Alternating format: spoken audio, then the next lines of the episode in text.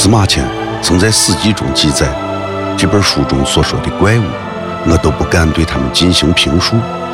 这就是中国的先秦古籍，一部荒诞怪异的作品《山海经》。乱谈《山海经》。《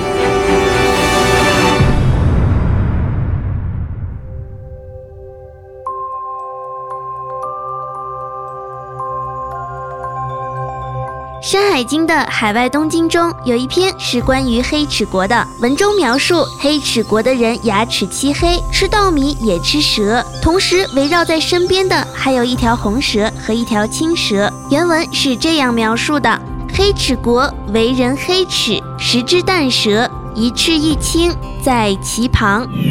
那么，真的有黑齿国的存在吗？